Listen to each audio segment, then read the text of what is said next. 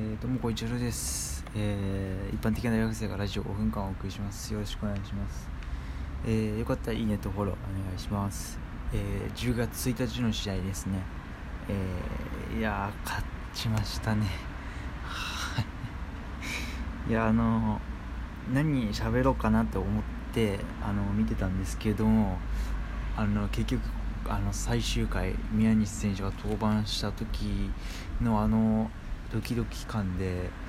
あの結局全部忘れちゃいましたね。その何を言えばいいかみたいな。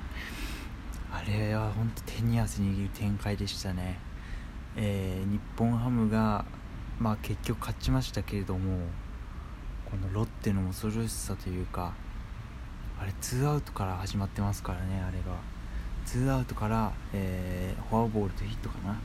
で満塁になってで最後のバッター安田選手を、えー、抑えて試合終了あったんですけれどもぶっちゃけどっちに転ぶか分かんないようなあの試合でしたよね。まあ、というのも、えー、その前からね序盤あたりから日本ハムはチャンスを作るんですけども、まあ、いつものように残塁してしまうっていう、まあ、場面が多くてで、まあ、今年は特に多いですね。これをなんだろうな、まあ、悪く言えば残塁が多いチャンスに打てないっていうことなんですけれども、まあ、よく言えばあのチャンスメイクできる選手がいっぱいいるっていうあのいうふうにもまあ見と、まあ、見れるっちゃ見れるですよね。僕はもうそういうふうにも考えました。もうあのすごい出塁するチームなんだっていう。そういうそういう、えー、自分に言い聞かせました。はい。まあいいですわ。で、えー、昨日の試合はですね、えー、杉浦選手がね登板してなんとね、えー、今シーズン初ということで、えー、ロッテに対戦するのが、えー、その中だったんですけども6回1失点9奪三振という恐ろしいすごいですねやっぱり。見てたらストレートはそうですね140いって140後半ぐらいかな。っていう感じでだったんですけれどもしかも、えー、なんか本人が言うにはそんなに調子がいいわけじゃなかったというわけなんですけどしっかりね、えー、ストレートでグイグイグイグイ投げて抑えて不思議ですよね。140キロ、えー、後半出て140キロ後半のピッチャーであのー、なんだろうなえー、選手によっては160近い球投げるんだけど打たれるっていう選手もいるわけじゃないですか、まあ、例えば西武のギャレット選手とかは160キロ投げるのに打たれちゃうって。やっぱり球速じゃないのかなっていうふうに思わせてくれるピッチャーですよね鈴木浦投手は。ボールの回転がいいみたいな。言われるんで。でも本当にあのカメラあのテレビ越しに見てもなんかそのストレートの良さっていうかその伸びのある感じがしましたよね。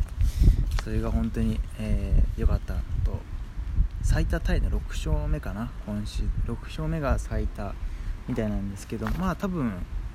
試合数的に見てあとどうだろうな。23試合は多分投げんじゃないかなというふうに思うんでね今後。できればできればというか、えー自分の、ね、記録を上回るような、えー、勝利数をね杉浦と一緒に抑えてほしいなというふうに思いますね。はい。で、えー、バッティングの方はというと、えー、中田選手が久々にヒット打ちましたね。タイムリーヒット。何が何を打ったのかよく分かんなかったみたいな。それぐらい調子が悪かったみたいな、えー、言ってましたけれども。まあこういうのきっかけにってありますからね。また調子戻してくるってことはありますんで